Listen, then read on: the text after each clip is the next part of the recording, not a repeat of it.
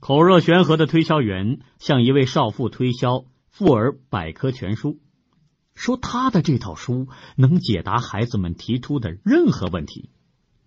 这时，恰巧少妇的小儿子彤彤走过来了。